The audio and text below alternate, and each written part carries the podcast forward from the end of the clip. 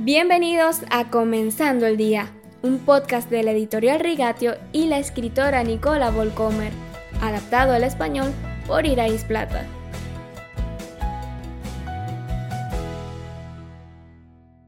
Hoy continuamos en compañía de Helmut. Tantos profetas han hablado a un pueblo de oídos sordos, pero a Geo no. La gente escuchó y respondió positivamente. Las consecuencias no se hicieron esperar Helmut, cuéntanos más sobre Ageo y el pueblo. Sí, tres semanas y media después de la primera amonestación, Dios vuelve a hablar a través de su profeta Ageo. La actual casa de Dios no se compara con el glorioso templo anterior de Salomón.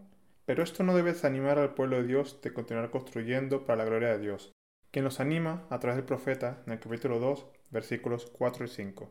Pues ahora ánimo, afirma el Señor. Manos a la obra, que yo estoy con ustedes afirma el Señor Todopoderoso. Mi espíritu permanece en medio de ustedes, conforme al pacto que hice con ustedes cuando salieron de Egipto. No teman. De la misma manera, no debemos compararnos a nosotros mismos y nuestro trabajo para el Señor, pero tampoco debemos subestimarlo, sino simplemente servirle fielmente y vivir para su honor. La obra real la hace el mismo Señor, como Él promete en la siguiente megapromesa, que va desde la primera hasta la segunda venida del Mesías, y que podemos leer en Ageo 2, versículos 6 y 7. Porque así dice el Señor Todopoderoso, dentro de muy poco haré que se estremezcan los cielos y la tierra, el mar y la tierra firme.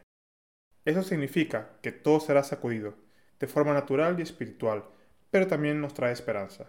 En el versículo 7 leemos, y haré temblar a todas las naciones, es decir, todos los no creyentes en Jesús alrededor del mundo. En este versículo continúa diciendo, y vendrá el deseado de todas las naciones. Jesús el Cristo, por quien los corazones de todas las personas anhelan profundamente. El versículo termina diciendo, y llenaré de gloria esta casa. No el templo de piedra que están construyendo entonces, sino la inconmensurable iglesia de Jesucristo. Mejor aún, Dios mismo da fe de ello. Su provisión está garantizada en el versículo 8. Mía es la plata y mío es el oro. El punto culminante de este mensaje está en el versículo 9 la gloria postrera de esta casa será mayor que la primera. Con esto quiere decir la expansión de la palabra de Dios a través de su casa espiritual, la iglesia de Jesús. Y daré paz a este lugar. Solo a través de Jesucristo o directamente a través de la proclamación del Evangelio, a través de su iglesia, a través de nosotros, sus seguidores. Dios nos asegura que alcanzará su meta. Por eso vale la pena darlo todo por Él y vivir y trabajar por Él y su reino.